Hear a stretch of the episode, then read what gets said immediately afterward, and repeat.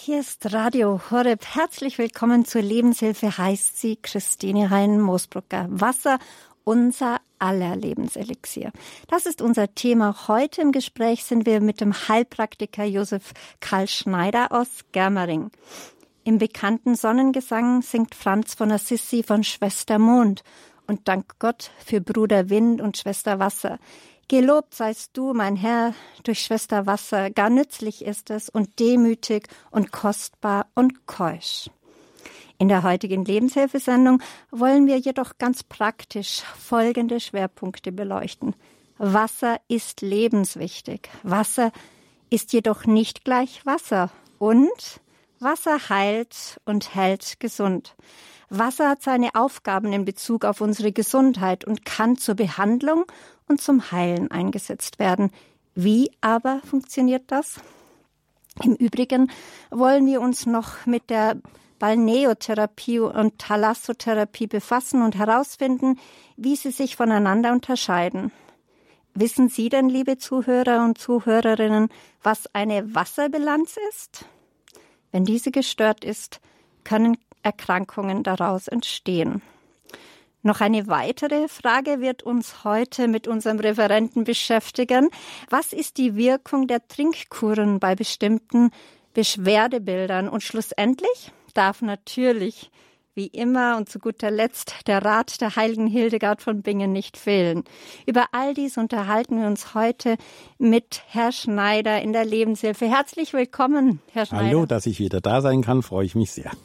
Ja, Josef Karl Schneider ist Hildegard-Therapeut und Hildegard-Gesundheitsberater, Heilpraktiker mit und durch die Heilkunde nach Hildegard von Bingen. Herr Schneider kommt ganz aus der Nähe der ehemaligen Wirkstätte der Heiligen. Er ist nur einige Kilometer von Disi Bodenberg entfernt an der Mündung von Nahe und Rhein aufgewachsen. Richtig, richtig. Seine Grundausbildung hat er als Kaufmann im Bereich öffentlichen Versorgerwirtschaft für Energieversorgung absolviert. Also ganz eine andere ein anderes, äh, ja, eine andere Ecke. Ja, so anders war das gar nicht. Mit Energie hat ja alles was zu tun. Ja, auch bei der Hildegard von Bingen. Ausgebildet wurde er jedoch später als Hildegard-Therapeut in Allensbach am Bodensee und zusätzlich ist er sehr engagiert in der katholischen Kirche als Mesner, Lektor und Kommunionhelfer. Er ist verheiratet und Vater von zwei Kindern und seit 2008 lebt und wirkt er mit eigener Praxis in Germering bei München.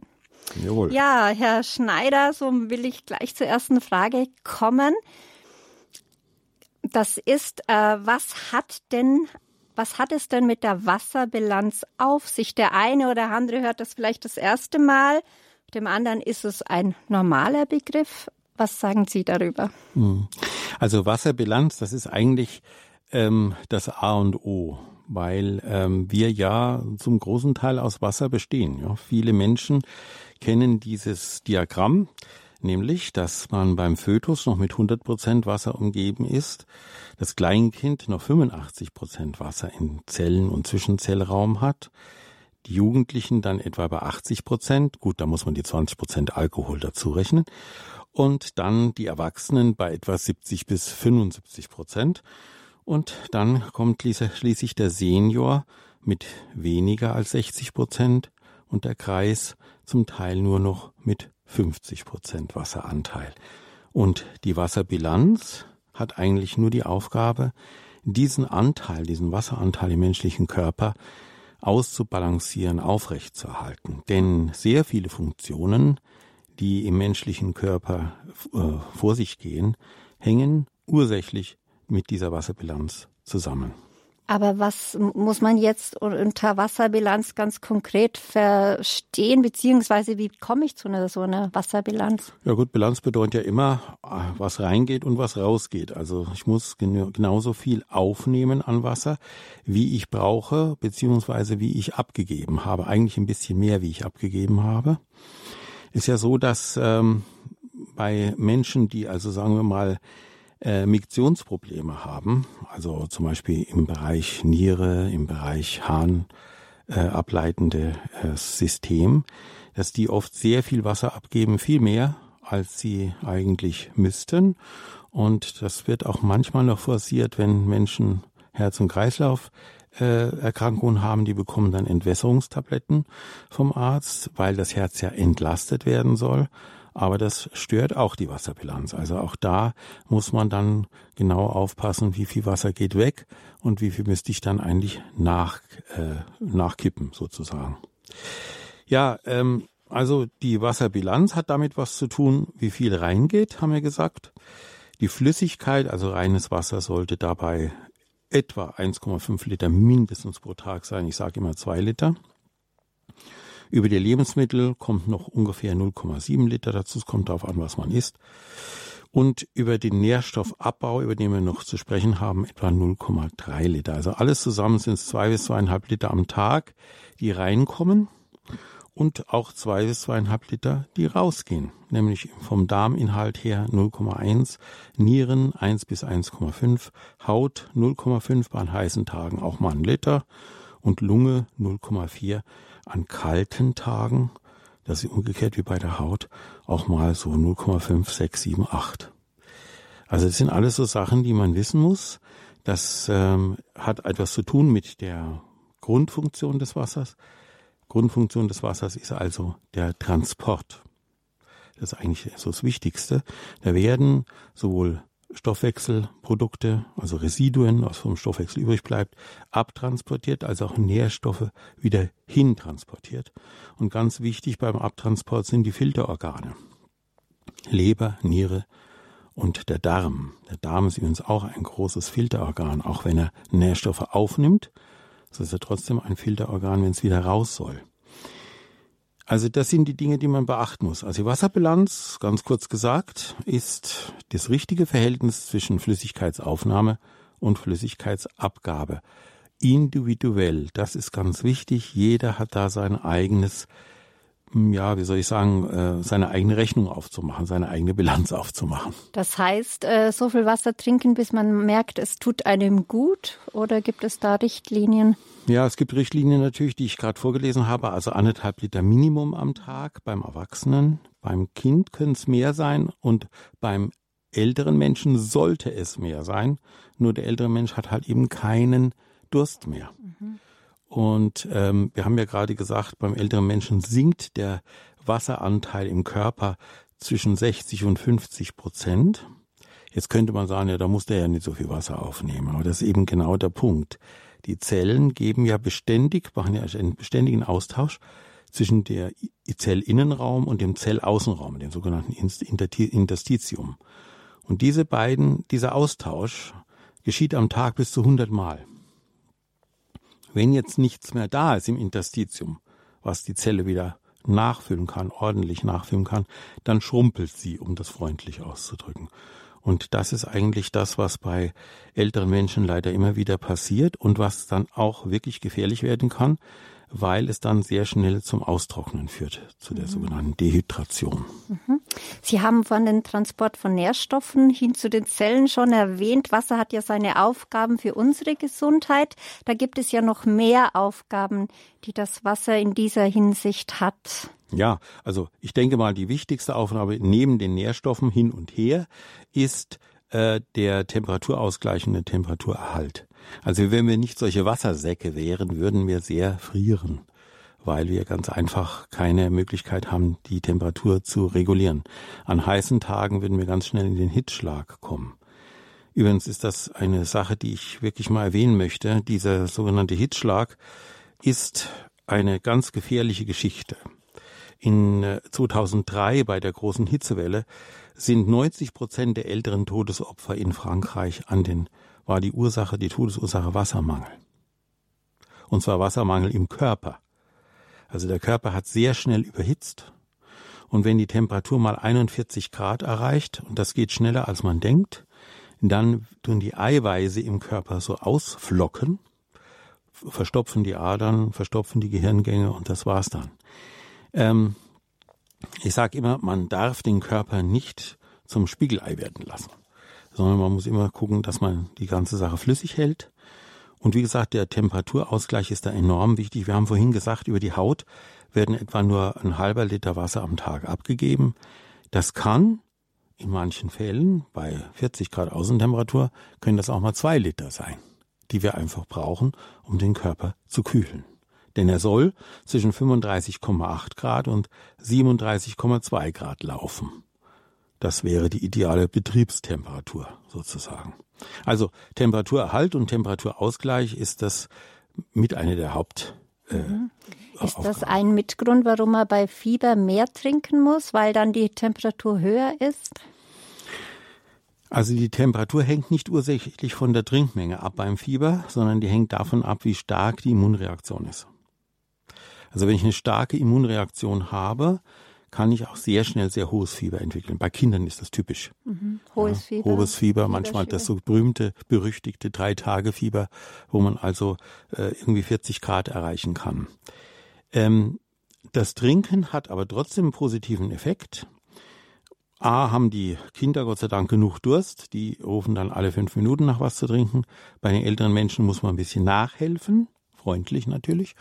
Aber das Trinken hat den Vorteil, dass die Schlagstoffe, die also auch bei Infektionen im Zwischenzellraum entstehen, schneller abtransportiert werden und damit auch die Reaktion auf diese Stoffe abgeschwächt werden kann. Also das Wasser hilft sozusagen, die Infektion zu überwinden. Mhm. Wir hatten ja letztes Mal bei der letzten Sendung, das habe ich auch noch präsent, hatten Sie erzählt eben von Kleinkindern, die dann im Auto gelassen werden, wie schnell, oder auch Hunde, ja. die ist sehr, sehr schnell, auch alte Menschen, selbst wir, ja, Mittelalter ja. genauso ist betroffen. Ähm, aber bei Kindern ist das, passiert das noch viel schneller, und bei zwar Kleinkindern. Deshalb, und zwar deshalb, weil die Kinder im Gegensatz zu uns nicht in der Form schwitzen können. Also äh, wenn man einen Erwachsenen anschaut, der äh, seinen Marathon da läuft bei 30 Grad, der ist natürlich durch und durch nass, weil auch diese äh, diese Zellen, wir haben viele hunderttausend äh, Schweißdrüsen am Körper, die werden gesteuert über ein System ähm, vom vegetativen Nervensystem. Und das ist bei den Kleinkindern noch nicht so ausge, äh, ausgereift, beziehungsweise reagiert noch nicht so schnell. Die werden dann ganz schnell wirklich stockheiß. Man sieht das dann also am Gesicht. Die kriegen so rote Backen mhm. und, und plötzlich werden die also äh, ganz zappelig, weil eben der Temperaturausgleich nicht funktioniert, obwohl sie einen hohen Wasseranteil haben. Das wollte ich jetzt ja? sagen, weil ja? im Vorgespräch hatten Sie gesagt, der junge Körper hat viel Wasser gespeichert. Das irgendwie passt es nicht zusammen. Das passt nicht zusammen, aber er kann es nicht so verwerten. Mhm. Ja? Also das, das Interstitium, also der Zwischenzellraum bei den Kindern bei den kleinen Kindern ist relativ voluminös, groß ausgebildet. Die Zellen selber sind noch klein. Und wir wachsen ja auch erst. Und da kommt es eben zu diesem, zu dieser Diskrepanz. Also wir haben vorhin von der Wasserbilanz gesprochen. Das ist dann schon im Körper gestört. Zwischen Zelle und Zwischenzellraum. Und umso höher die Temperatur ist, umso stärker ist die Störung. Mhm. Ja, wir haben auch davon gesprochen, schon in der Einleitung, äh, was für verschiedene Erkrankungen können dann bei Wassermangel auftreten. Das sind einige, da war ich erstaunt. Ja. Das ist eine ganze Palette. Welche wären das denn? Ja, also zuerst einmal, ich glaube, das langfristig gesehen, wenn man zu wenig Wasser aufnimmt, das werden viele der älteren Hörer wissen, äh, sind die Probleme, die wir mit Gelenken bekommen. Also der ganze rheumatische Formenkreis, Arthritis, Arthrose, wie es also schön heißt, hat ganz viel damit zu tun, ob wir dem Körper genügend Wasser zur richtigen Zeit, das habe ich noch vergessen zu sagen, auch die Zeit spielt eine enorme Rolle. Also, ich nehme mich mal selbst als Beispiel. Ich habe in, auch in der Nacht Durst. Ich stelle also auch eine kleine Flasche äh, neben mein Bett. Ähm, ich trinke in der Früh im Schnitt anderthalb Liter. Alles mögliche. Tee, heiße Schokolade, Wasser und so weiter. Und über Mittag auch nochmal so etwa so viel. Erst gegen Abend wird es dann ein bisschen weniger, kommt drauf auf die Außentemperatur an. Wenn es draußen 30 Grad hat, war ein anstrengender Tag, dann sind das am Abend auch anderthalb Liter. Das macht also Aufnahme, ja, rund vier Liter. Und die Abgabe es sind aber nur drei Liter oder zweieinhalb Liter, sodass meine Bilanz auf der positiven Seite aufgebläht ist. Das liegt aber halt eben daran, dass ich als Erwachsener damit noch umgehen kann. Ich kann also eine positive Wasserbilanz ganz gut verkraften. Kinder können das auch noch. Beim älteren Menschen ist es nicht mehr so der Fall. daher kommen ja diese ganzen Herzprobleme, diese Ödeme dann auch, also dass plötzlich eine Überwässerung des Gewebes stattfindet. Beziehungsweise, dass es auch in der Lunge Wasser ansammeln kann, oder? Was alles mit dem Herzen zu tun hat. Also die Herzleistung nimmt halt im Laufe des, der Zeit ab. Also muss ich schauen, dass ich bei meiner Wasserbilanz häufiger kleine Mengen zu mir nehme. Also äh, währenddessen ich noch also eine Flasche Überkinger ansetzen kann in einem Zug, sollte das der 80-Jährige nicht machen, auf gar keinen Fall. Macht er auch nicht, aber es ist auch nie wäre nicht gut. Es ist besser. Es gibt die berühmte Acht-Gläser-Regel. Und diese Acht-Gläser-Regel sagt acht mal 0,2 Liter am Tag, wobei man da unterscheiden muss zwischen äh, morgens wie ein Kaiser, mittags wie ein König und abends wie ein Bettelmann. Also man kann 3, 3, 2 zum Beispiel machen, drei Gläser am Vormittag und drei Gläser bis zum Nachmittag und zwei Gläser am Abend. Also dasselbe, was fürs Essen gilt, gilt auch für Trinken. Diese In dem Fall schon, ja. sozusagen, ja, ja, ja. Also, Kaiserregel. Ne, ja, für der junge Mensch muss das nicht machen. Der kann also. Ich möchte mal an der Stelle ein bisschen eingehen auf, wer denn eigentlich das meiste Wasser im Körper so braucht. Weil das ist auch immer etwas, was man vielleicht nicht so weiß. Also ähm, unser Gehirn ist ja immer schreit ja immer als erster, wenn es irgendwas ist, verbraucht aber im Vergleich zum Auge 10 Prozent weniger Wasser, nämlich nur 85 statt wie das Auge 95 Prozent. Das Auge muss halt ständig feucht gehalten werden. Wir haben ja auch das Problem, gerade bei älteren Menschen, dieser Augentrockenheit. Wir haben auch die, also Lidtrockenheit. Das hat auch etwas mit der Wasserbilanz zu tun. Dann das Blut hat ebenfalls 95 Prozent Wasseranteil. Das Glas muss ja auch sozusagen flüssig gehalten werden. Die Nieren haben seltsamerweise nur 70 Prozent Wasseranteil. Die sind ja auch für die Wasserverarbeitung da und nicht selber als Wasserschwamm gedacht. Die Leber hingegen hat 85 Prozent Wasseranteil, die Lunge auch 85 Prozent und das Herz nur, könnte man sagen, 75 Prozent, es sei denn, es ist krank, dann steigt der Wasseranteil an. Also Acht-Gläser-Regel für die älteren Menschen auf jeden Fall.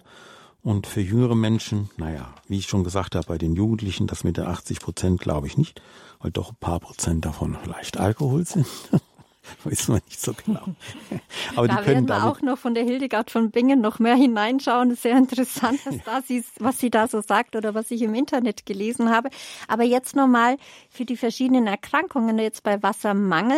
Ja, genau, da gibt's ja auch noch einiges, äh, wo Sie genannt haben. Also das Rheuma haben wir gesagt, so Rheuma, rheumatischer Formenkreis, Arthritis, Arthrose.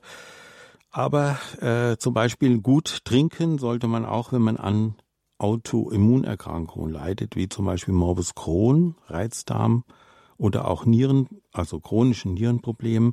Hier sollte man zwar mit dem Arzt Rücksprache halten, gerade bei den Nieren, weil es immer so eine Sache ist, aber das gute Trinken und vor allem das richtige Trinken, wir kommen nachher noch auf das richtige Wasser, ähm, das spielt da schon eine große Rolle. Dann alles, was mit Blut zu tun hat. Bluthochdruck, Herzkranz, Gefäßprobleme persistierende Müdigkeit. Übrigens, die Müdigkeit ist der Schmerz der Leber, habe ich schon ein paar Mal gesagt bei den Sendungen. Also immer die Leber auch beachten, dass die auch Wasser braucht. Kein Alkohol, Wasser. Wasser. Heißt es dann auch, wenn man mehr Wasser trinkt, die Leber es besser verarbeiten kann, beziehungsweise dann die Müdigkeit schwindet? Das äh, könnte ich mir vorstellen, ja. Also wenn also die Schlagstoffe in der Leber abnehmen, wenn die Leber gut arbeiten kann, äh, wenn sie ihre Schlagstoffe auch abtransportieren kann, dann entfällt der Grund für die Müdigkeit, weil der Grund für die Müdigkeit eine fast chronische Entzündung der Gallenwege ist. Mhm. Ja. Dann haben wir jetzt noch nicht fertig. Wir haben Magen-Darm-Probleme und Übersäuerung, gerade bei älteren Menschen, die oft dann oder beim auch meinem Alter schon, die dann immer ja so ein bisschen tagsüber so einen sauren Magen haben. Auch dafür hilft Wasser. Es gibt spezielle Heilwässer, die sich nur mit diesem Problem der Magen-Darm auseinandersetzen, kommen wir später noch dazu. Und dann ist natürlich das richtige Trinken oder auch eine Trinkkur angeraten nach Infektionen zur Rekonvaleszenz, Operationen und durchgemachten Erkrankungen. Es wird hier einfach das sogenannte Interstitium, dieser Zwischenzellraum, gut gewässert, durchspült und dadurch werden Stoffe abtransportiert, die zu Problemen führen könnten. Nicht müssen, aber könnten. Mhm.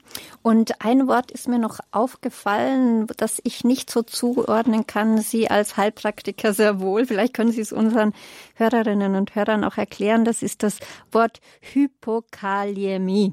Ja. Oh, ja was ja, ist das? Was, was, was ist das also, für eine Krankheit? Hypo hat immer was mit zu wenig zu tun und Kali ist Kalium. Also Kalium ist ein ganz wichtiger äh, Stoff in unserem Spurenelement in unserem Körper vor allem für die richtige Muskelfunktion und äh, zur Vermeidung von Krämpfen. Nicht so sehr das Magnesium, sondern vielmehr das Kalium, weil das Kalium eine Art, ja, wie soll ich sagen, Leiterbrücke herstellt. Mhm. Und äh, wenn man also hier ein, wir haben von der von der aus der fungeraden Wasserbalance gesprochen, ähm, da kann es sein, äh, dass es ähm, bei verminderter Kaliumaufnahme oder wenn jemand eine Erkrankung hat, die Kalium nicht mehr aufnehmen lässt, dass es dann zu einer Art von ähm, ja, Mangelzustand kommt, bei dem eine vor allem eine Herzproblematik auftritt. Denn das Kalium ist fürs Herz ganz wichtig. Also ich mache zum Beispiel immer Folgendes. Alle, alle äh, Heilpraktiker dieser Erde bitte weghören. Ähm, manchmal, wenn ich so das Gefühl habe, hm, da geht's mir nicht so gut bei der Pumpe, dann schmeiße ich ein halbes Aspirin, Brausetablette in ein Glas Wasser und nehme dazu ein, eine Kalium-Brausetablette, eine, auch eine halbe. Und das hat ganz lustigerweise sehr gute, bis jetzt sehr gute Wirkung gezeigt.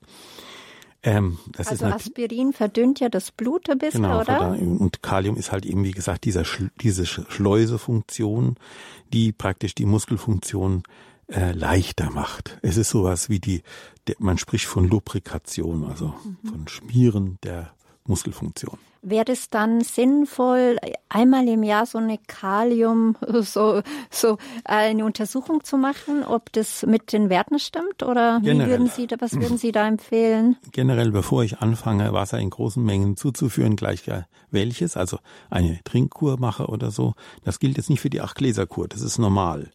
Sondern darüber hinaus würde ich also immer ein Blutbild ähm, an ähm, bestellen, bei dem ich insbesondere diese Spurenelemente mir anschaue, diese Mineralien mir anschaue, Kalium, Magnesium, Natrium, was alles da drin ist. Es kommt auch drauf an bei der Auswahl des Wassers, da unterhalten wir uns später noch dazu, denn Wasser ist nicht gleich Wasser. Es gibt solche Wässer, die Kalium, Magnesium und so weiter unterstützen. Es gibt auch andere, die eher Natrium unterstützen und Chlor vielleicht Atome unterstützen, also mehr salzhaltig sind, sage ich mal. Es gibt welche, die salzarm sind.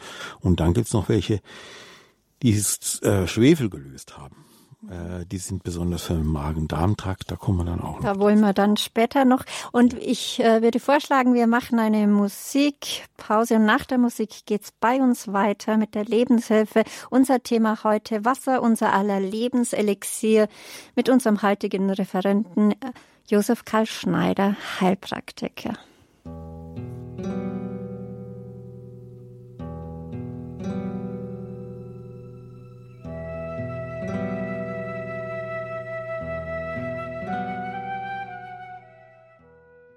Wir sind heute im Gespräch mit Josef Karl Schneider. Unser Thema heute Wasser, unser aller Lebenselixier.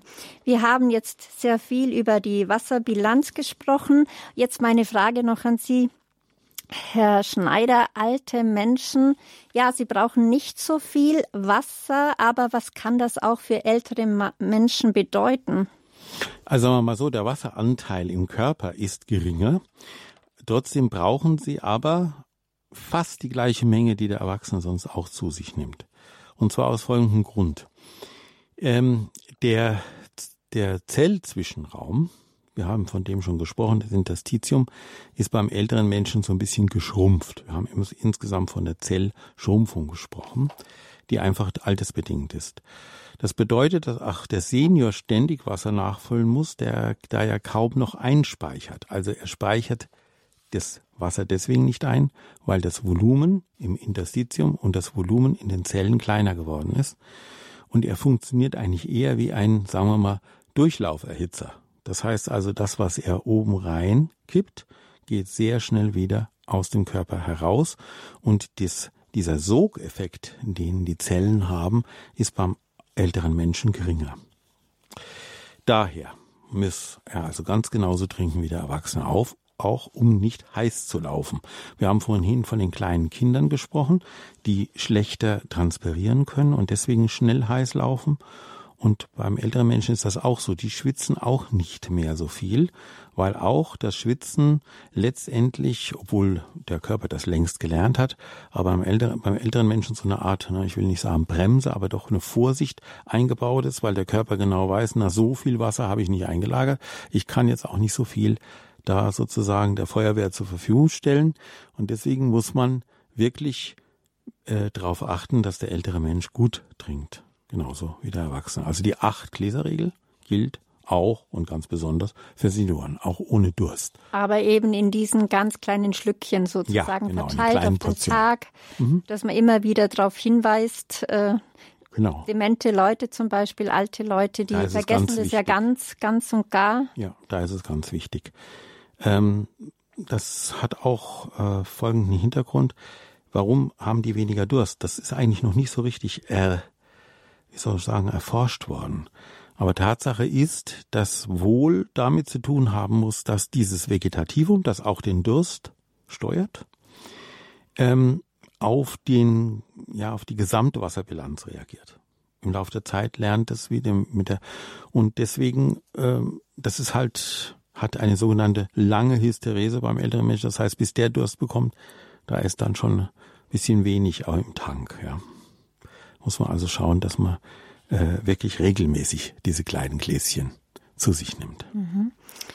Ja, wie kann denn Wasser heilend wirken? Beziehungsweise Sie haben oft schon, so, schon von diesen Wassertrinkkuren gesprochen, dazu kommen wir später. Aber äh, was bewirken Wassertherapien und was ist eine Wassertherapie? Ja, eine Wassertherapie ist eigentlich, dass man den Körper mit Wasser umspült. Ähm, und zwar insbesondere um Wärme zuzuführen. Jeder kennt die Thermalbäder, die es überall gibt. Das heißt also, Wärme zu mangelnd durchbluteten Körperstellen zu bringen. Warum sind die mangelnd durchblutet? Weil zum Beispiel bei Leuten, die Hüftprobleme haben, Arthrose und so weiter, der Hüftspalt schon sehr klein geworden ist dementsprechend wenig Flüssigkeit zirkuliert dort. Umso weniger Flüssigkeit zirkuliert, umso kälter wird das Ganze, weil wenig Flüssigkeit natürlich auch wenig Wärme transportieren kann. Daher diese ähm, Möglichkeit mit der Warmwasserzuführung an, durch, an mangeldurchblutete Körperstellen. Das führt dann meistens zur Verbesserung der Beweglichkeit von Gelenken und Extremitäten. Man kann auch eine direkte Wärme Einwirkung haben, zum Beispiel indem man Teilbäder nimmt, warm, also mit heißem Wasser oder auch, auch äh, Wechselbäder nimmt. Und innerlich sorgt es natürlich für die vermehrte Ausscheidung von Schlackenstoffen und Stoffwechselresiduen, also Überbleibseln aus dem Körper, vor allem eben aus diesem Zwischenzellraum, dem Interstitium, bei gleichzeitiger Erweiterung des Zellraums, weil die Wärme nämlich auch eine sogenannte Dilatation, also eine, eine äh, Ausweitung des Raums, eine Volumenvergrößerung des Raums und man damit, wenn Sie so wollen, wieder jung wird. Mhm. Daher. Das hat jetzt aber noch nichts mit der Kneipkur zu tun, mhm. äh, wo wir ja später noch drauf zu sprechen kommen, sondern das, äh, also das gab es schon seit alters her, diese, genau. diese Wassertherapien sozusagen. Gab es das schon vor Kneipp? Ja, auf jeden Fall. Also ähm, das gibt sogar in Nordjapan bei ähm, Makaken und anderen Affenarten. Die sitzen dann im Winter im, in der heißen Quelle und tun sich gegenseitig lausen. Und die tun das bestimmt auch deswegen, weil es einfach nur gut tut. Von Alters her von sozusagen. Alters her, von Alters her. Ja, und jetzt hatten Sie vorhin schon einige Male durchblicken lassen und angedeutet, dass Wasser nicht gleich Wasser ist. Erklären Sie uns das bitte gerne. Ja, also in einer der vorhergehenden Sendungen habe ich mal die drei Gläser Blindprobe empfohlen. Das heißt also, das man Blindprobe, Blindprobe, ja. Das heißt also, man schickt ja, den Lebenspartner oder äh, den Enkel oder den Neffen zu einem äh, Getränkemarkt und lässt dort einfach mal drei Wasser aussuchen, wo er sagt, ja, das könnte der Oma vielleicht schmecken. Und dann nimmt er die mit, mit nach Hause und gießt das in drei Gläsern und setzt es der Oma vor. Drei Gläser, drei verschiedene Wässer, auch sie darf es nicht sehen. Und dann muss sie also ähm, ja, entscheiden, welches Wasser für sie das Beste ist. Und da wird viele sagen, also ich meine, welches Wasser schmeckt doch wie Wasser. Nein, schmeckt es eben nicht. Die sind ganz unterschiedlich. Und ich habe das am eigenen Leib schon probiert und bei anderen schon probiert. Die sagen dann alle, ja, das schmeckt mir am besten. Und das ist dann individuell unterschiedlich individuell. nach eigenem Geschmack. Heißt es das, dass dann der Körper sagt, das brauche ich am meisten oder was steckt dahinter, glauben Sie? Ja, genau. Die Kinder machen das so, ne? Kinder essen das, was ihnen schmeckt. Und das ist meistens für sie gesund, mit Ausnahme von zu viel Gummibären. Aber das Allermeiste, was sie auswählen, ja, ist für sie gesund. Zum Beispiel mögen Kinder keinen Rosenkohl. Warum mögen die keinen Rosenkohl? Weil der Rosenkohl Cyanide enthält. Das schmecken die raus. Sagen die, nee, ist nichts für mich. Oder Spargel oder so irgendwas. Ne? Kinder essen Pommes. Ich übrigens auch. Ist viel besser. Jetzt habe ich da aber auch noch mal eine Frage. Ich komme aus einem äh, Bergdorf. Da gibt es wirklich reines Quellwasser. Wir wurden da ausgezeichnet im ganzen Bundesland für das beste Wasser. Äh, ist so ein Quellwasser anders als jetzt so ein normales Naturmineralwasser? Ist das, ist das ganz eine andere Kategorie? Äh, ja, also da müsste ich jetzt einen gewissen Herrn Dr. Masuro Emoto fragen. Das ist ein japanischer Wissenschaftler. Der hat die Kristallstruktur des Wassers genau untersucht und er hat festgestellt, dass sich Wasserkristalle gewonnen durch von verschiedenen Quellen und dann eingefroren worden sind unter dem Mikroskop je nach Herkunft und sogar nach Umgebungssituation deutlich unterscheiden. Soweit, so gut. Die ähm, Forschung von dem Herrn Emoto sind also wirklich, äh, ich muss immer wieder sagen, ich tue mit den Ohren schlackern. Ich glaube, dass die Wasserqualität tatsächlich von Quelle zu Quelle sich unterscheidet. Und von Alters her weiß man ja, dass bestimmte Quellen, zum Beispiel die Ulrichsquelle äh, für die Augen und ich weiß nicht, andere Quellen dann wieder für andere Körperteile verwendet wurden. Ähm, Worüber ich ganz gern sprechen möchte, ist über die Quellen, die man kaufen kann, weil sonst müssten sie alle zu ihren ins Bergdorf fahren und, und das Wasser holen. Ähm, man sieht, wenn man die sogenannten Residuen macht, also praktisch auf die Pfanne, man schüttet das Wasser auf die Pfanne, lässt es da vor sich hin kokeln, ja, und dann bleibt irgendwas übrig und das stellt dann das Labor, Fresenius so wie auch immer, fest. Wir haben hier einen Auszug, eine Analyse gemacht. Zum Beispiel nehmen wir mal einer, das so irgendwie so jeder kennt. Ach ja, haben wir. Bergquelle Klassik kommt Ihnen bekannt vor. Ne? Also zum Beispiel Calcium 35, Magnesium 25, Natrium 15, Sulfat 10, HCO3, das ist also die, ähm, nicht Kieselsäure, die, ähm, wie helfen Sie mir mal? Also Wasser hat das HCO? Ja, HCO3 ist eine, ich gucke es nachher nach. Mhm. Ähm, Kalium äh, hat es 2,5, Chlorid 8 und ja, äh, die Quelle heißt dann Bergquelle in Schwollen. So. Mhm. Jetzt ist dann haben wir mal zum Vergleich was anderes, sowas, was aus dem, so aus meiner Gegend kommt, Apollinaris.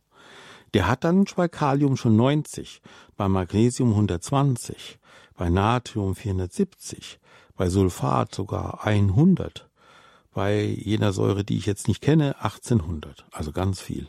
Kalium 30, Chlorid 130. Die müssen ja richtig ein gutes Herz haben dort.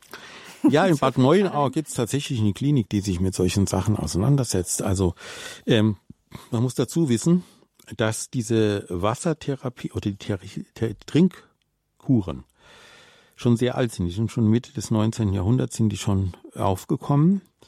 Und man hat eigentlich nur festgestellt, also bestimmte Leute haben, sagen wir mal, einen sauren Magen gehabt. Wenn man denen das Wasser gegeben hat, sind sie saurer geworden. Wenn man ihnen das andere Wasser gegeben hat, dann ging das Sodbrennen mit der Zeit weg. Also es hat schon sehr viel zu tun mit diesen Inhaltsstoffen. Und wenn man auch so eine Tabelle schaut, die man übrigens bei der deutschen äh, Mineralwassergesellschaft äh, irgendwie anfordern kann, dann sieht man, dass diese Unterschiede ganz heftig sein können. Ich will mal eine Spalte rausnehmen. Wir haben vorhin vom Kalium gesprochen. Da gibt's also Bad Pyrmonter Plastik, der hat nur 0,9. Dagegen hat der Apollinaris 30. und wir schauen mal, ob es noch einen Spitzenreiter gibt. Nein, Apollinaris ist der Spitzenreiter. Aber es gibt auch so welche, die so in der Mitte liegen, wenn es um Kalium geht. Bad Vilbel, eine Urquelle zum Beispiel mit 14,6. Wäre das nicht ein Hinweis, dass man ein bisschen switchen, also abwechseln sollte unter den Mineralwassern? Wäre Doch, auf jeden Fall. Doch, auf jeden Fall. Weil und Sie werden auch feststellen bei dieser drei Gläser Blindprobe, dass Sie an einem Tag D das Wasser toll finden und zwei Wochen später das andere Wasser. Also je nachdem, was der Körper also braucht, braucht so sozusagen. Es, ja. Also das ist wirklich äh, etwas, was ich ganz deutlich sagen möchte. Mineralwässer unterscheiden sich stark voneinander. Man soll mehrere ausprobieren, was einem schmeckt, soll man trinken. Was einem nicht schmeckt, soll man meiden. Wenn einem plötzlich das, was einem vorher geschmeckt hat, nicht mehr schmeckt, anderes nehmen. Obwohl früher haben ja die Leute nur an einem Ort gewohnt, die konnten wenig reisen, mussten sozusagen immer dasselbe Quellwasser oder Wasser trinken. Mhm. Aber gut, äh, trotzdem wäre es in unserer heutigen Zeit nicht schlecht. Äh, ja, ich rede natürlich von, von äh, Mineralwasser, die eben so ein bisschen eine Heilwirkung haben. Ja, also ich will ihrer Bergquelle nichts unterstellen, aber könnte sein, dass es sich um ganz normales gefiltertes Regenwasser handelt. Mal sehen. Ja, also Jedenfalls ist äh, ein Schlagwort immer bei Wasser Sebastian Kneip. Das ja, ist immer ja. etwas, was man hört. Jetzt äh, gibt es auch dort, so haben Sie im Vorgespräch genannt, viele Wassertherapien, die mit Sebastian Kneip in Verbindung stehen. Und jetzt wollte ich Sie noch fragen, was ist denn eine Balneotherapie? Na, Balneotherapie ist der alte Name für Bädertherapie. Also man hat ja damals die armen Leute in äh, Holzbottiche eingesperrt, hat sie mit heißem Wasser übergossen und hat sie zuge, zugebunden bis zum Hals, weil man ja gerne wollte, dass man das Rheuma austreiben kann. Und ist das gelungen? Na, rat, dreimal dürfen sie raten. Also sehr wahrscheinlich nicht. Ne? Also das hat zwar für eine Zeit lang äh, schon was gebracht. Wir haben ja von der Erweiterung äh, des Zellzwischenraums gesprochen und so weiter. Aber wenn man das nicht weiter beibehalten hat, dann man konnte das eben nur in diesen Bädern machen. Die Lebenssituation damals in Mitte des 19. Jahrhunderts war ja auch ganz anders. Die Menschen haben ja auch ganz andere Kleidung gehabt, im Winter viel mehr gefroren, hatten weniger Zentralheizungen und so weiter und so fort. Das spielte alles eine Rolle. Ja, beim Sebastian, da gibt's die berühmten fünf Säulen. Ähm, und zwar ist es so, dass die ähm, dass die Balneotherapie durch den Sebastian Kneipp einen sehr äh, positiven Effekt bekommen hat. Er hat die Heilkraft des Wassers immer im Vordergrund gesehen, hat sie aber auch mit dem gesunden Lebensstil, der gesunden Ernährung, der Bewegung und der Wirkweise von Heilkräutern zusammengebracht. Was wenige Leute wissen ist, es gibt ein sehr interessantes Kräuterbuch von Sebastian Kneipp das man sich besorgen kann. Also die fünf Säulen Wasser, Pflanzen, Bewegung, Ernährung und die Balance dieser Stoffe zu einem ganzheitlichen Ansatz gemacht hat für gesundes Leben. Und diese Kneipphilosophie ist auch heute noch aktuell. Eher im Gegenteil, ich würde sogar sagen, aktueller wie damals, weil wir jetzt immer mehr zu der Überzeugung kommen, dass wir mit dem Ein im Einklang mit der Natur leben sollen, dass wir die Achtsamkeit gegenüber der Natur brauchen, um selbst auch weiter gut leben zu können, vor allem was die nachfolgenden Generationen angeht. Mhm. Kneip hatte erkannt, dass man mit Hilfe dieser Bäder, vor allem der Wechselbäder oder auch der eiskalten Dusche und danach halt eben Wechselbäder und so weiter, dass man damit sogar schwere, damals lebensbedrohliche Erkrankungen kurieren konnte lebensbedrohlich hat damals geheißen, also Lungenentzündung oder? Die Lungenentzündung sollte man eher nicht mit einem kalten Kuss äh, behandeln. Also Nein, aber präventiv. Ja, halt präventiv. aber es war damals vor allem die Gicht. Ah, Gicht, okay. Und die Gicht weiß man ja heute, hat viel mit Ernährung zu tun, hat mit Alkohol äh, zu tun, hat damit zu tun, dass man, dass man sich zu wenig bewegt, nicht die richtigen Kleider, nicht das richtige Schuhwerk und so weiter und so fort. Und die Gicht also war auch damals. Mit Schuhwerk, sagen Sie? Hat das auch zu tun, ja. Also Sie meinen jetzt, ob man die richtigen Schuhe trägt, Einlacksohlen und dass so weiter. Dass sich die Zehen bewegen können dass die Zehen nicht steif bleiben und so weiter und so fort. Das alles hat Auswirkungen auf das Gicht, auf die Gicht, aber natürlich ist es insbesondere der berühmte Schlagstoff der Harnsäure, die da ein Harnstoff, der ein großes großes Problem macht und äh, die ähm, diese kleinen Kristalle, die sich dann bilden, äh, werden über die Blutbahn an die Gelenke gebracht. Diese Kristalle sind messerscharf und führen sofort zu einer erheblichen Entzündung. Leute, die zum Beispiel so einen Gichtsee haben, die können es nicht einmal vertragen, dass jemand ein Handtuch oder ein Taschentuch drauflegt. So weh tut ihnen das. Und das ist also insofern ist die Gicht schon lebensbedrohlich, als dass sie eine heftige Entzündungsreaktion im Körper mhm. ausführt und auch das Immunsystem schwächt. Und dann kommt die Lungenentzündung und dann ist es dumm. Mhm. Und das ist jetzt, die Gicht ist jetzt überhaupt nicht zu vergleichen mit Osteoporose, wo es verschiedene Nein. Mängel sind. Oder auch zum Beispiel, wenn man Grippe hat, hat man ja auch immer furchtbare Gelenkschmerzen. Gelenkschmerzen ja. Das ist aber auch nicht, doch, geht nicht in diese Richtung. Doch, Gicht. Da, muss, da muss ich es unterbrechen. Das ist schon so. Wenn ich eine starke Infektion habe, dann ist es auch das Immunsystem, das sehr gefordert wird. Und es bilden sich durch die sogenannten Purine auch da ähm, Schlagstoffe, spitze, eklige Schlagstoffe, die äh, in den Gelenken zu Schmerzen führen können. Also die, das Gliederreißen, mhm. hat man früher gesagt, 19. Jahrhundert, der hat Gliederreißen, war in erster Linie Gicht und das gibt's bei der Infektionserkrankung auch wieder. Aber das Gute ist ja, bei der Grippe geht das ja witzigerweise wieder weg. Wenn Sie brav trinken, sonst dauert's lang. Lang heißt, kann bis zu einem Jahr dauern oder was heißt bei Ihnen lang? ja, ja, ich weiß schon, Long Covid. Nein, nein. Was ich gerne, was ich sagen möchte, ist, das, was wir besprechen, bezieht sich auf die normale Infektionserkrankung. Mhm. Also die normale Grippe, die normale äh, äh, Sache, die man kriegen kann. Da kann ich durch Trinken und durch äh, sogar durch eine Trinkkur oder sogar durch bestimmte Tees wirklich sehr schnell Abhilfe schaffen, dass das Gliederreißen mhm. äh, aufhört. Also was mich schon jetzt schon ein paar Mal gejuckt hat zu fragen, Sie nennen immer Trinkkur, Trinkkur. Was ist jetzt eine Trinkkur? Weil ich hatte gestern, vorgestern, als ich die Sendung vorbereitet habe, im Internet gelesen, die Hildegard von Bingen hat gesagt, einen, äh, einem, gesund, einem ganz gesunden Menschen schadet ein Schluck Wasser nicht. Richtig. Das hat mich jetzt etwas perplex platt gemacht, weil ich gedacht habe, Wasser ist doch so hoch gepriesen und so gesund, aber sie hat es jetzt ganz sachte angedeutet, dass es ja. gar nicht so gesund sein muss. Was ist jetzt bei Ihnen eine Trinkkur? Wann, wann hat sie das gesagt? Sagen wir mal so um 1100 herum. Damals war die Wasserqualität, naja, sagen wir mal, bescheiden. Der Dorfbrunnen äh, war nicht gerade die Wasserquelle, die man heute so als Vorzeigequelle hernehmen würde. Das ist der Grund, warum sie das gesagt hat. Wenn also jemand Durst hat, dann kann er ruhig mal so eine Kelle aus dem Brunnen nehmen. Ansonsten war sie eine große Verfechterin des Quellwassers, ja, das also ganz in ihre Richtung. Mhm. Ja, also frisches Wasser, frisches Quellwasser sollte man hernehmen. Sie hat auch natürlich nicht so viel aufs Wasser geschaut, sondern ein bisschen mehr auf den Wein, aber da kommen wir später noch dazu. Ähm, das Wasser war für sie, mh, hm, sagen wir mal, zweitrangig. Mhm. Also Trinkkuren sind bei Ihnen jetzt nicht nur Wasser trinken, sondern da werden wir ja später noch hineinschauen, was das alles, äh, was das alles beinhaltet. Ja. Also es geht jetzt nicht um, wenn jetzt das jemand das erste Mal hört, nicht darum, einfach nur Trinkkur mit Wasser. Nein, also es geht nicht darum, nur pures Wasser zu sich zu nehmen, sondern man muss das Wasser auch als äh, Lösungsmittel ansehen für alle möglichen guten Stoffe der Natur. Die, die Hildegard hat gesagt, sogar wörtlich gesagt, man soll die guten Stoffe der Natur mit ins Wasser oder hm, mit in den Wein hineingeben.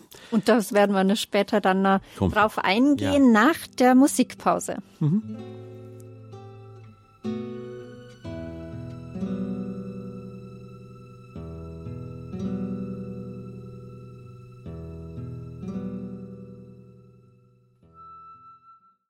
Sie haben die Lebenshilfe eingeschaltet. Mein Name ist Christine Hein-Moosbrucker. Hier ist Radio Horeb, Ihre christliche Stimme in Deutschland. Wir sind heute im Gespräch mit Josef Karl Schneider. Er ist Heilpraktiker in Germerin und unser Thema heute ist das Wasser. Wasser über das haben wir jetzt schon sehr viel gehört, dass unser aller Lebenselixier ist. Wir hatten gerade gesprochen auch über Sebastian Kneip und seine Wasser Therapien, äh, auch über die Balneotherapie und die Thalassotherapie, da müssen wir vielleicht auch noch mal ein, eine kurze, eine, ein, ein kurzes Wort dazu noch äh, verlieren. Verlieren, ja.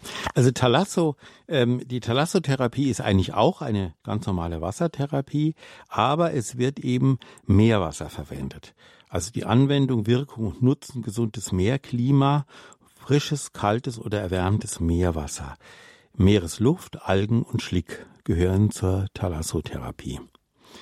Ich äh, muss an der Stelle sagen, ich halte da sehr viel davon, denn ich habe selbst in der Praxis sehr gute Erfahrungen bei Hauterkrankungen gehabt, wie etwa bei Schuppenflechte, Neurodermitis, ähm, und zwar insbesondere mit dem Meeresschlick, aber auch mit der äh, Behandlung mit bestimmten Salzen, Meeressalzen und so weiter. Also äh, man hat das, du musst das erzählen, weil das ist also kaum zu glauben. Man hat irgendwann wie die Leute in die Sommerfrische fahren konnten, weil das konnte man sich ja vorher nicht erlauben. Äh, so Mitte des 19. Jahrhunderts hat man angefangen, natürlich die Kinder mitzunehmen. Die Kinder haben damals auch schon Schuppenflechte gehabt, genauso wie heute, und haben sich dann unter den Augen ihrer Eltern mit Dreck beworfen, also mit dem Schlick aus den Nordseebädern. Und wie sie heimkamen, war schwupp die Schuppenfläche weg.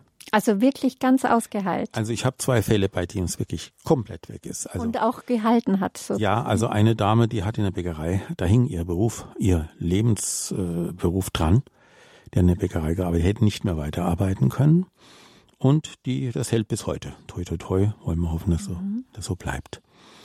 Also, Thalassotherapie hat zu tun mit Meereswasser und alles, was mit Meerwasser zu tun hat also auch mit dem Schlick und also auch mit kalten und erwärmten Meerwasser Trinkkuren, die man übrigens in den Kurhäusern rund um die Nordsee gerne mal machen kann und auch sollte.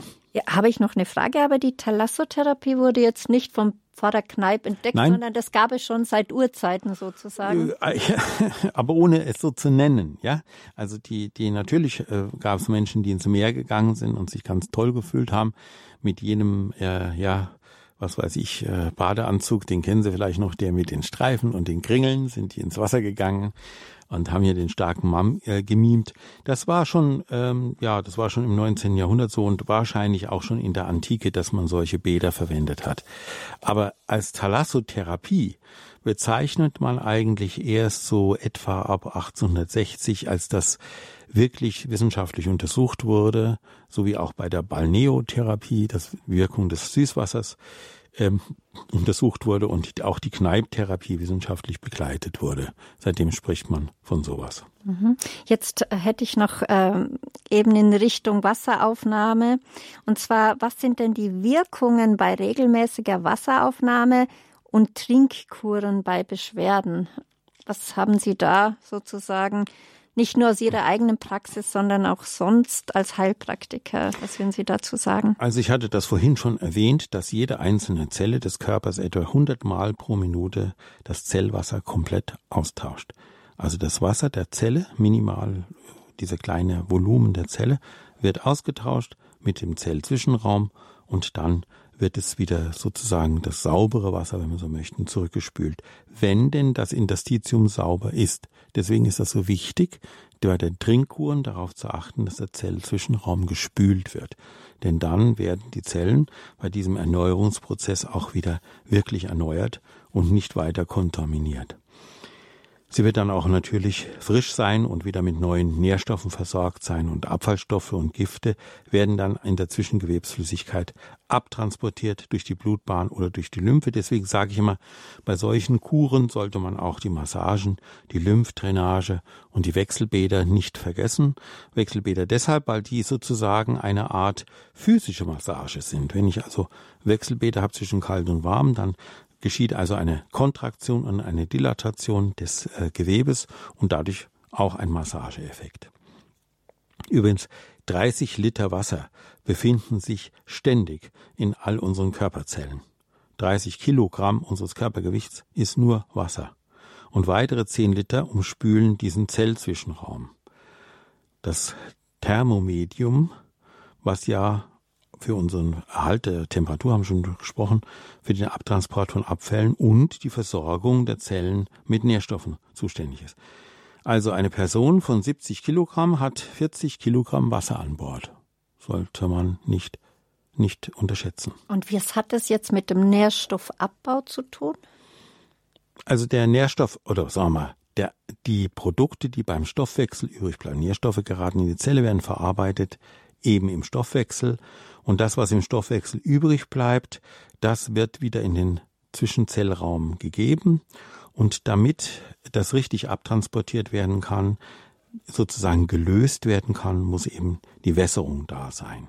Wenn Wassermangel besteht, dann können sich diese Stoffe anhäufen und können dann eben zu Entzündungen führen und schließlich zu chronischen Erkrankungen führen. Mhm. Vor allem äh, im Bereich, wir haben schon gesagt, Rheuma, äh, Herzkranz, Magen-Darm und natürlich auch äh, in der Leber und in den anderen Filterorganen, die alle sehr viel Wasser brauchen, um gut zu funktionieren. Und wann sind also solche Trinkkuren zu empfehlen oder wem würden Sie ähm, solche Trinkkuren empfehlen? Also sagen wir mal Leuten, die jetzt chronisch erkrankt sind im rheumatischen Formenkreis.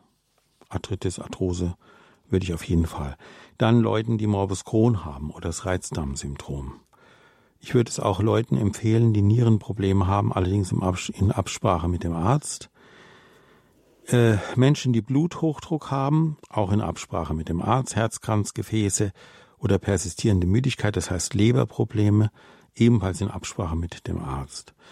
Dann die Magen- und Darmprobleme haben und zur Übersäuerung neigen, sollen sich mal um spezielle Heilwässer darum bemühen. Aber was gibt es denn da für Heilwässer, die man nehmen kann? Also da gibt's, äh, wie gesagt, bei dieser Mineralbrunnen ähm, gibt es eine Rubrik über Heilwässer und auch über ihre Anwendungsgebiete. Sollte man vielleicht mal recherchieren, steht im Internet. Man kann es auch bei der Apotheker fragen, die wissen das auch. Oder bei den jeweiligen Kurbetrieben. Mhm. Ja. Ähm, ja, und dann hat man ja schon gesagt, äh, Trinkkur bei, zur Verbesserung des Immunsystems durch die Wässerung des Interstitius bei, Infekti bei Infektionen oder nach Operationen oder durchgemachten schweren Erkrankungen einfach so zum Wiederaufbau. Das kann man dann auch sehr schön, das ist das, was ich noch sagen wollte, man muss nicht nur Wasser nehmen, sondern man kann eben auch äh, Säfte mit hinzutun, je nach Jahreszeit. Zurzeit wäre zum Beispiel die Brombeere sehr gefragt, weil sie eben so in den Herbst hineinführt. Äh, Im Sommer ist es mehr Orangensaft oder auch mal äh, Mango oder so irgendwas, also die etwas kräftigeren äh, Im Winter sollte man gucken, dass man so ein bisschen heimisch bleibt. Ich empfehle da immer ganz gern äh, mein berühmt berüchtigtes Rotbäckchen, weil da einfach alles drin ist. Mhm. Also in der Apotheke zu bekommen. In der Apotheke oder Frau Formhaus zu bekommen. Es ist halt einfach so, wenn man diese äh, Trinkkuren macht, sollte man ein bisschen auf die eigene äh, auf die eigene Stimme, auf die Körperstimme hören. Tut mir das jetzt gut? Habe ich da jetzt Lust drauf? Habe ich da weniger Lust drauf? Verstärkt sich mein Magenproblem oder mildert es mein Magenproblem? Habe ich eine bessere Verdauung? Habe ich weniger Gliederschmerzen? Und so weiter und so fort. Also man muss sich da bei diesen Trinkkuren ein bisschen selber beobachten. Man kann sich natürlich auch eine verschreiben lassen dann oder man kann in Kur gehen zu den verschiedenen Kurorten und dort unter Aufsicht diese Dinge machen. Mhm. Und wie soll man das jetzt auf den Tag aufgeteilt? Wie muss man sich das so vorstellen bei einer Trinkkur? Wir hatten vorhin die acht Gläser gehabt, ne? Oder halt wie oft? Wie oft soll man da? Also die Hälfte, sagen wir mal, wenn es um die Säfte geht oder um diese angereicherten äh, äh, Wässer, dann würde ich sagen, ich teile das einfach. Vier Gläser mache ich mit und vier Gläser ohne. Äh, das ist vielleicht ganz gut. Und was die Zeit angeht, ich habe vorhin gesagt, es ist sehr wichtig für die Zeit. Also in der ersten Tageshälfte soll man eigentlich am meisten Flüssigkeit zu sich nehmen, so bis etwa 14 Uhr.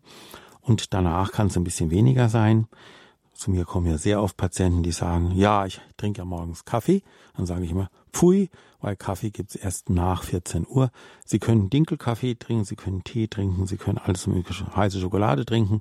Ich mag ich nicht. Ja doch, morgens tut es Ihnen gut und der Bohnenkaffee ist erst nach 14 Uhr wirklich verträglich. Kommt auch natürlich auf den Typ an. Mhm. Ja. Meine Frage jetzt ist, jetzt angenommen, jemand hat Rheuma oder Arthritis, äh, chronisch oder nicht, kann das denn durch so eine Trinkkur geheilt werden oder ist das eine Illusion? Kann man da aber nur ansatzweise was dagegen tun? Also ich sage immer, Heilung ja, geschieht von oben. Also wir können immer nur unterstützend wirken. Also ich als Heilpraktiker sowieso. Ich kann sagen, durch die Trinkkur kann sich das äh, Zellmilieu, das Interstitium kann sich verbessern. Wenn sich das verbessert, sollte eigentlich auch der Grund für die Entzündung, gerade bei der Arthritis, wegfallen. Man kann natürlich zusätzliche Dinge tun, man kann äh, Einreibungen machen, man kann, wie gesagt, wir haben von Bädern gesprochen und so weiter und so fort. Also es gibt eine ganze Reihe von Dingen, die man mit Wasser anstellen kann, um zu heilen. Und ähm, man sollte das versuchen schon auch zu nutzen. Ähm, es gibt kein, keine Garantie dafür, dass da eine Heilung geschieht. Aber es langt ja schon, wenn man, gerade jetzt kommt wieder die kalte Jahreszeit, nicht so viele Beschwerden hat und sich im Frühjahr wundert, dass man hat schlafen können oder dass einem ja es eins insgesamt gut geht. Das ist ja schon ein Erfolg, finde ich. Sie sind ja intensiv und äh, befassen Sie sich mit der Hildegard-Medizin und da darf natürlich jetzt der Rat der heiligen Hildegard von Bingen nicht, nicht fehlen. fehlen. Soll ja. man Wasser, genau. Also Wasser. Die hat also gesagt, Wasser braucht man nicht bloß pur zu trinken, ja, sondern man kann auch Wein die Perle der Natur verwenden. Wir haben dazu eine extra Sendung gemacht. Wenn Sie in die Post Podcasts gucken, hier bei Radio Horeb, meine Podcasts, dann werden Sie das finden. Ich kann kurz eine Anmoderation dazu machen. Und zwar haben wir eine Sendung vom 10.08.2015 Hildegard von Bingen Wein, die Perle der Pflanzen und am 27.08.2013 Wein, die Perle der Pflanzen. Also zwei Teile hätten Sie dazu. Ja, ähm, äh, die Hildegard von Bingen hat übrigens ja nicht nur von Wein gesprochen, sondern sie hat auch geschrieben, Cervesiam bibat, man trinke Bier. Ja. Äh, ja, das hat man ja in den Klöstern sowieso getrunken. Wie sehen Sie oder wie sehen und stehen Sie zu diesem Bier? Wenn man jetzt Gicht hat, ist das ja nicht gerade das beste Mittel, weil ja viele dann noch mehr Gicht haben. Also, Bier ist kein Getränk, sondern ein Lebensmittel. Gerade die Bayern wissen das. Die lieben das. Es gibt auch unweit von hier in der Nähe von Wörishofen die für mich beste Brauerei überhaupt in einem Kloster. Man darf Bier trinken, man soll Bier trinken, aber wie gesagt, Tageszeit ist wichtig. Tageszeit wäre der Abend, also gegen Abend. Wer mittags ein Bier trinkt, muss einen Mittagsschlaf halten. Ohne Mittagsschlaf wird der Tag zäh, sehr zäh werden. Mhm. Also, Bier darf man. Bier hat sehr viele Bestandteile, die, ja, wenn Sie so wollen, zu einer kleinen Trinkkur gehören. Da haben wir zum Beispiel den Hopfen. Wir haben Malz. Wir haben Gerste. Wir haben gutes Quellwasser. Wir haben den ganzen Prozess der Gärung und der Biermachung. Das ist auch der Grund, warum Hildegard das so geschätzt hat, weil das Bier natürlich ähm, ja die beste Form des Getränks war. Wie gesagt, wir hatten über den Brunnen gesprochen, der war vielleicht nicht ganz so sauber, aber Bier war in Ordnung. Oder Sie haben gesagt, Nahrungsmittel, das Bier macht das Fleisch des Menschen fett und gibt seinem Antlitz eine schöne Farbe durch die Kraft und den guten Saft des Getreides. Das hat Hildegard von Bingen auch gesagt. Also tatsächlich Nahrungsmittel. Nahrungsmittel, ja, genau. Wobei ich sagen muss, bei einem zu viel an Bier ist natürlich die Farbe des Gesichts dauerhaft verändert und auch die Form des Körpers. Mhm. Da wir jetzt schon fast am Ende der Sendung angelangt sind und nur noch wenig Zeit haben, äh, wollte ich Sie noch bitten, Herr äh, Schneider, noch das zu benennen, noch in ein, zwei Minuten, was Ihnen noch sehr auf dem Herzen liegt, was Sie noch unbedingt den Zuhörern und Hörerinnen nahebringen möchten. Also, erstens bitte regelmäßig trinken. Beachten Sie die Acht-Gläser-Regel. Sie brauchen nicht nur Wasser trinken, Sie dürfen Säfte drunter tun, Sie dürfen sogar ein bisschen Wein drunter tun. Sie dürfen auch mal ein Bier trinken. Überhaupt kein Problem. Aber trinken, trinken, trinken, trinken, trinken. Das ist ganz, ganz wichtig zu jeder Jahreszeit. Und es ist auch deswegen äh, wirklich nicht zu vernachlässigen, weil es eben alle Körperfunktionen betrifft. Mhm. Und dann wollte ich noch sagen, man soll ein gutes Wasser suchen. Wir haben gesagt, es gibt gute Heilwässer, es gibt auch gute normale. Machen Sie diese drei Gläserprobe zu Hause, lassen Sie den Neffen drei verschiedene Wässer holen, sie einschenken, sie wissen nicht, was es ist, sie trinken die einfach und sagen, ui, das gefällt mir gut, das schmeckt mir gut. Das ist also wichtig und wechseln Sie auch ab und zu mal ein Wasser aus. Wenn Sie in einem Dorf äh, wohnen, der eine Bergquelle hat, dann dürfen Sie an vier Tagen die Bergquelle trinken und an drei Tagen etwas aus dem Reformhaus. Und dann vielleicht noch äh, eine Sache, die ganz wichtig ist. Ähm, das Wasser kann sowohl innerlich als auch äußerlich angewendet werden. Beim äußerlichen geht es insbesondere um die Wärme und beim innerlichen geht es um den Transport von verschiedenen Stoffen. Man kann also im Wasser auch viel Heilung hineintun, zum Beispiel in Form von Kräuter, Tee, Kräutertee ist übrigens auch Wasser, äh, im Grunde, im Grunde genommen und der Italiener sagt so schön Infusione. Das heißt also, dass die Kräuter da so richtig hineinfließen. Und vielleicht noch eins zum Schluss. Wasser spielt ja überhaupt eine große Rolle. Ne? Der Geist Gottes schwebte über den Wassern. Ja, wir werden getauft. Wir tragen Wein und Wasser zum Altar und singen, wie Wein und Wasser sich verbinden. So will ich mit dir verbunden sein. Das sind ja genialste Schlussworte, Herr Schneider. Dankeschön für das wunderbare Resümee. Ja, das war heute unsere Lebenshilfesendung mit unserem Referenten Josef Karl Schneider, Heilpraktiker aus Germering. Wasser, unser aller Lebenselixier. Ja, ich habe noch was anzumerken. Ich werde ein kleines Büchlein schreiben übers Wasser, nicht besonders dick, vielleicht so sechs bis acht Seiten, und die kann man über meine Internetseite www.namvita Nordpol Anton Martha Vita namvita.de bestellen. Allerdings nicht jetzt, weil jetzt gehe ich mal in Urlaub und nach dem Urlaub so wird dieses Heftchen dann äh, vorhanden sein. Ja, wenn Sie Fragen zu den Sendungen oder Referenten haben oder Sie möchten Infomaterial sowie äh, das Monatsprogramm bestellen, dann rufen Sie doch gerne den Hörerservice an. Äh, Sie können uns an folgenden Zeiten erreichen. Montag bis Freitag 9 bis 12 sowie Montag, Dienstag und Donnerstag 13 bis 16 und Mittwochs 13 bis 18 Uhr. Die Hörerservice-Nummer wäre dann die 08328 921 110 null. Ja, danke. Einen besonderen Dank natürlich gilt Ihnen, Herr Schneider, dass ja, bitte, Sie wieder bitte. bei uns waren und uns sehr praktische Tipps, vor allem Lebenshilfe, lebensnahe Tipps gegeben haben. Dankeschön. Bitteschön, gerne. Ja, und so bedanke ich mich bei Ihnen allen, liebe Hörer und Hörerinnen, fürs Zuhören, fürs Dabeisein. Bleiben Sie gesund, viel Freude beim Hören von Radio Horeb. Ihnen noch eine gute Zeit. Danke.